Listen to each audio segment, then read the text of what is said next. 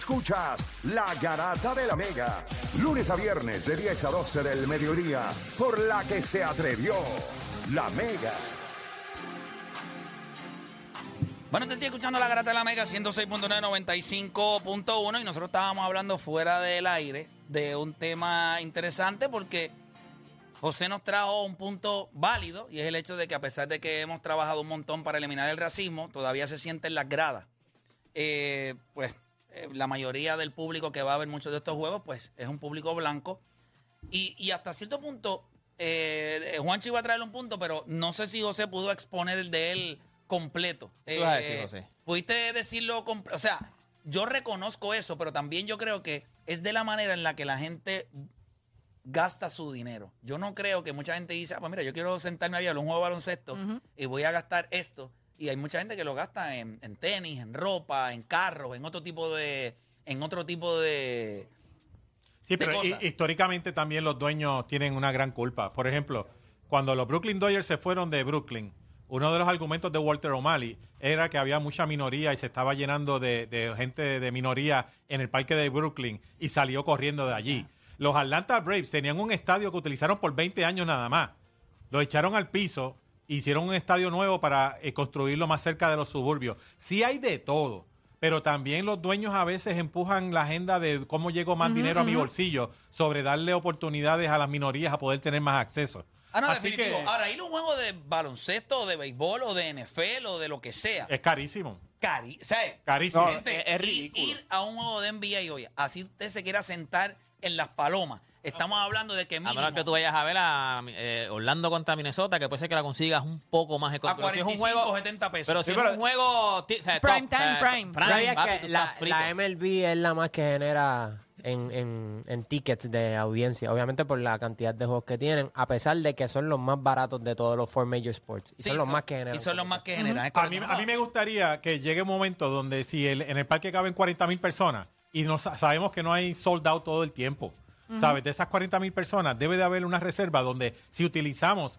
a los atletas afri- afri- a- a- a- Afroamericanos, negros, negros. afroamericanos para beneficio del deporte, para tener la mayor competencia posible, pues de esos 40 mil tickets se puede reservar algo para ayudar a las minorías a no solamente... espérate, eso se hace. Porque, caballo, es que solamente ven a los sus jugadores en televisión, mano. No, los- No, no pero tienen la oportunidad oye, de verlos en vivo en muchas creo- ocasiones. Tú, tú y yo somos fanáticos de los Mets. Sí. Y a cada rato allí llevan eh, varios equipos de pequeñas ligas. O sea, los equipos lo hacen.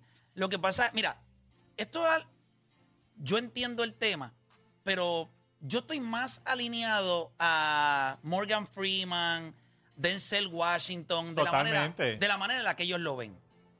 Y ellos cuando hablan del racismo dice, para de hablar de él Y así se Y acaba. se acaba. y se acaba. Y es complicado porque él dice, mientras la conversación sigue, y Morgan Freeman lo dice cuando, en la- una entrevista Sí. que él tuvo bien famosa en CNN, le dice, el, el- el ancla de CNN era negro, y él le dice, una pregunta, ¿tu color de piel te impidió estar aquí? No, ¿verdad que no? Entonces, vamos a parar de hablar de esto. Es igual cuando le dicen, ah, ¿por qué eh, un blanco le pregunta a Morgan Freeman, mira, ¿tú estás de acuerdo con el Black History Month? Y él le dice, no. ¿Por qué? Porque mi historia no se suscribe a solamente un mes. Un mes, claro. Le dice, la tuya, ¿la podemos poner un mes? Y él le dice, no. Entonces, ¿por qué la mía sí? ¿Me entiendes? Sí, al igual que este año en el NFL Draft, eh, se hizo una noticia gigante por el hecho de que el primer pick fue negro. Ya está. Y, y que era de Alabama también. Mira, sí, era de Alabama, que todo el mundo reconoce que Alabama es una ciudad de racismo, pero igual, si no hablamos, si no hacemos ese tipo de noticias big deal, pues todo el mundo lo va a ver normal. Es correcto. Pero- Por eso Siempre es que, se- lo puntualizas, Es, lo ves es que se habla mientras la gente lo quiera ver como diferente, lo ves distinto, mientras la gente lo quiera ver diferente, porque si tú hablas de un blanco, pues, ah, la hablaste y ya, no, no es noticia, ¿me entiendes? Ah, la noticia es hablar de, de un negro. Que Pero- yo creo que también la- lo que pasa también con los tickets, los tickets del NBA, está pasando como las tenis, la gente los compra y los revende. O sea, se comp- y hay veces que la compran todo el año, y hay gente que compran un, Sí, son un lado completo todo el año, compañía. Papi, ya tú sabes que cuando ellos ven que viene tal persona, te la venden. Sí, la, la venden, la, venden, la venden mucho más cara. Vamos a coger las líneas 787-626-342 y ya me vamos con los, los picks de José que me dice que hay un parlay hoy. Hoy que ganamos chavo, hoy ganamos que le- chavo, hoy Que le ganamos. debe dar usted para, la- para el verano, para el o- verano. hoy me voy más agresivo. pero- Y a rayo que agresivo. ¿Siguen hoy? Bueno, lo que, bueno, bueno, antes que toman la llamada, lo que sucede es que en- hay días particulares donde hay juegos que hay unos favoritos más marcados. Entonces, cuando sabemos que en los parlay tú quieres hacer una buena basecita, este, pues a veces yo, por ejemplo, el lunes pasado le di tres, pues los tres lo hicimos, pero esta vez yo me voy con cinco. Pero, El 5 es agresivo porque pero- el multiplicador va Sí, añadiéndole sí, más sí, valor. pero me voy a explicar. Los Twins van con Sonny Gray y Correa despertó ayer. Comenzó a producir. Sonny Gray está pichando como un sayón. Van contra los Cubs con Smiley, que Smiley en la última salida le dieron en la madre. Entonces el otro juego, Texas, que es la mejor ofensiva de, de- de las grandes ligas, van contra Oakland. No, Ah, tengo, no tengo que explicar. es un equipo de doble A. Los Brewers Sí. van con, de- con Kirby Burns, el 2021 Sayón, contra los Royals que van en un bullpen game. Ok, los Orioles que le ganaron 2 de 3 a, a Tampa, 2 de 3 a Tampa, van contra los Pirates, que aunque es un buen equipo, Oviedo... Cuidado, la- cuidado, cuidado con los Pirates. Oye, pero es que. Oviedo, Ya, ese- ese- Oviedo. Oviedo ha, lanzado, ha lanzado terrible en las últimas dos salidas. Sí, es terrible. mejor obviarlo. Entonces, es- entonces los Braves van contra los Blue Jays. Sí, Bassett ha lanzado muy bien, pero los Braves van con Strider. Y Strider está hecho Esa es la una bestia. freaking bestia. Entonces, cuando añadimos esos cinco juegos, hacemos esa basecita parlay para el multiplicador, se pone interesante. Y si a eso Le le, añadimos dos que ustedes dos me van a dar el over and under de, de la NBA hoy, Sí, pero no, si te damos el over and under, Ajá. tienes que jugarlo. está bien. Lo voy a jugar La vez. última vez no le hiciste Pero caso fue a que me Play. fui más conservador. Bueno. Él me dio el over yo y yo me fui más conservador y por creo- irme conservador perdí. Yo creo que en el juego de Miami es mejor irse con Miami en vez de irse con el over and under. Yo creo que ese es un juego más difícil de predecir en ese sentido. Eh, y en el de los Lakers, pues te digo ya mismo. 2.21 es el de los Lakers. Y el de Miami es 208, Ciento- está bajito el de Miami, 208. 110. Sí, pero como que eso va a ser un Yo, yo no veo cómo ese juego de los Lakers y Golden State sobrepasa el, los 2.21. Yo me voy 2.21, under. no, Yo me voy under. por eso. Yo me voy under. Yo me voy under. Entonces, sí. Yo me voy under. Sacho, no. Y 2.08 de los hits. No, yo prefiero coger al hit. Sacho, No, pero es que yo no puedo apostar a los hits, caballo. Ah, Imposible. No te voy a ir contra los Knicks, no es que no. Pero mira lo que, pero mira lo que hace, trae un pick de los piratas. ¿no? Y te vas en contra de los piratas. Pero es lo mismo que te diga, yo vuelvo y te digo, yo los quiero, yo los te amo, los mencioné- El dinero está ahí, ¿verdad? Sí, vez- yo, yo voy ahí, ya está. Lo, Yo- lo pongo con los ojos, con la lágrima así, pero lo pongo, lo pongo. Mis parlays no incluyen a los Ah. Mets. Yo no puedo, yo no, yo no tengo la sensatez o sea, neutral para apostar en un juego de los Mets. No Cuando puedo. se trata de apostar, no se apuesta con, Con el corazón. No, no, por ejemplo, por favor, Hit y Knicks, denme el over and under, 208. 208, eso es under. Eso es under, es under. Yo voy a under. Pero mi recomendación es que juegue al hit. Yo también. Aunque te Esa es duela. mi No va a pasar. Ok. no va a pasar. Bueno, pues ya. Pagaste ya. el parlay de 5 y no juegas en NBA.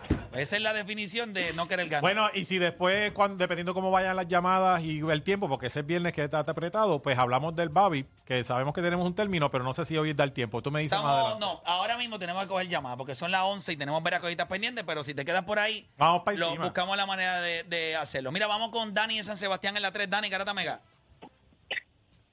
Saludos, Dani, Garata Mega. Saludos, papá. Dímelo. Ya, papi, ¿te acuerdas que tú me habías dicho de que Sacramento bajía a Golden State? Que me Eh, dijiste que me había metido tu. Esa- Pero no, yo, Sacramento barría Golden State. Yo no creo que yo te diga que Bajía, ba- pero- barría. Wow, barría. Pero de eso mismo te voy a decir que el Golden State iba a bajar a los Lakers. Sí, Eso está dicho. está ¿Cómo es? Que si Golden hoy Golden State gana, si hoy Golden. State gana, ¿Y eso Golden está qué? State gana en su ¿Y que tú dices cancha. que eso está qué? Escrito. ¿Qué está qué? Que tú dijiste algo que está qué? Que esa serie está ganada ya. Esta, esta llamada viene de Denver también. Está bien, papá. Nah, Pero- Esa serie, tú sabes que esa serie va a ser Denver contra Golden State. Esa serie va a estar buena. Está bien, Claro, papá. ¿Cuál es el nombre claro. tuyo? ¿Cuál es el nombre tuyo, caballo? Dani, Dani. Está bien, Dani. Dani, pues felicidades. Dale, ¿viste? papá. Tienes un futuro increíble. Tienes un futuro increíble. Vamos con Josian de Junco. Josian, Garata Mega. Hola, buen día. Mira, Saludos. yo voy a comentar sobre otro tema, pero ahora que mencionaron eso, está interesante. Yo creo que hay que analizarlo, no, no, no podemos quedar en el de cuán- en qué gastan. Hay que ver que la población afroamericana es la segunda población en estado de pobreza en Estados Unidos. O sea, Ujú. hay que hablar de accesibilidad a recursos. Claro. Entonces, eh, la población afroamericana tiene menos accesibilidad. Le, le contesto a usted, le contesto a Morgan Freeman. Porque hay que hablar de racismo, porque de lo que no se habla se puede terminar No, no, no, creyendo yo- que no no, espérate, espérate. Yo no estoy diciendo que no se hable. Estoy diciendo que hay personas como Morgan Freeman. Play, pero hace- déjame- no, no, déjame pero, sí, lo que pasa es que antes de que hables, es importante que eh, señales por qué se llegó a ese tema. Tú decir, Claro. ah, no se debe hablar. No, no, no, no. Citamos a Morgan Freeman, que es él quien dice que no se debe hablar. Es importante que lo diga. como dijiste, yo estoy con, como dijiste, yo estoy con Morgan Freeman y Eh, Denzel eh, Washington. eh, si yo, ok, una pregunta. Si yo estoy mirando a Morgan Freeman y Yep. lo estoy escuchando y, Claro. y puedo entender desde su perspectiva lo que él trata de decir, sí, yo puedo decir que yo estoy con lo que él está trayendo. Yo creo que no es- él no es un ser humano que ha demostrado a través de su carrera que es un imbécil. No, o que- ok. o sea, puedo, estar, puedo estar de acuerdo. ¿Pero qué tú vas a decir? ¿Qué tú ibas a Pero, decir? pero me dejan explicar. Zumba. No, que hay un reportero, hay un reportero afroamericano. Hay que, a lo que nos hay que preguntarnos es cuántos reporteros afroamericanos hay. Ancla, en Puerto Rico. ¿Cuántos dueños afroamericanos hay en el fútbol americano? Todavía los negros están trabajando para los blancos. Hay que contextualizar si la- las personas afroamericanas en el acceso al poder, a posiciones de poder, so, que todavía está inmerso en racismo. Yo pero eso, estoy- pero sí, eso sí. sí, pero eso nosotros lo sabemos. O sea, nosotros no dijimos que no pasa. Nosotros no dijimos, lo que estamos diciendo es que, o sea, Pero hay que mencionar el racismo. Cuando se va a dejar de mencionar, cuando los policías dejen de matar a los negros, cuando haya más accesibilidad a recursos a las personas afroamericanas. Hay que eso, hablarlo. eso nosotros lo sabemos.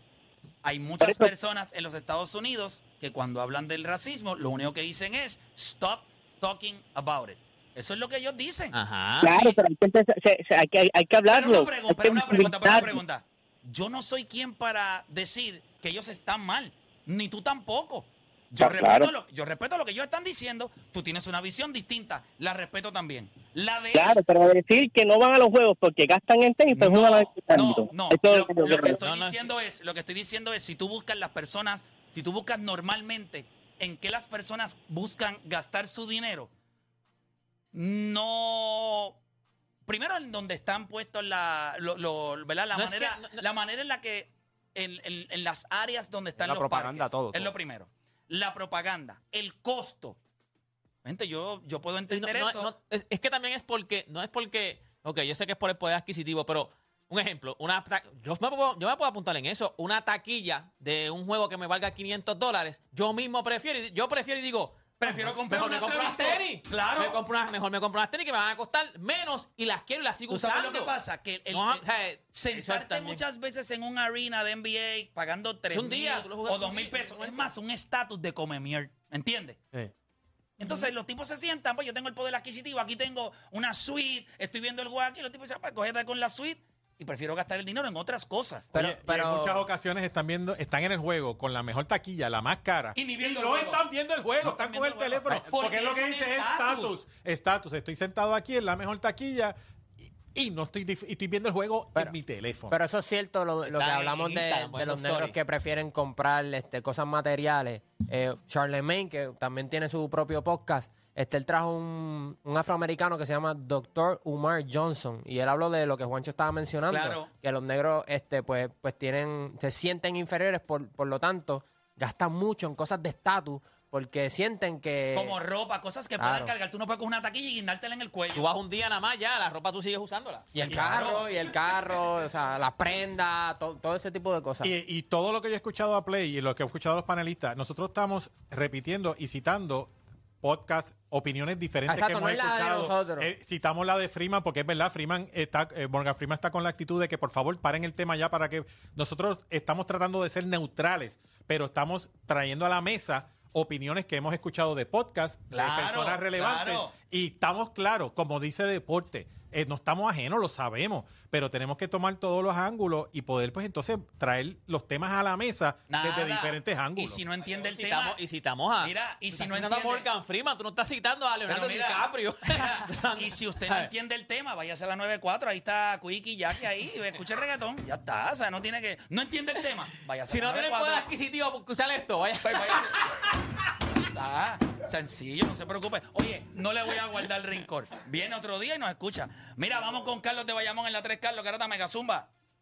Buenas muchachos, buenas tardes. Saludos, hable lo que quiera.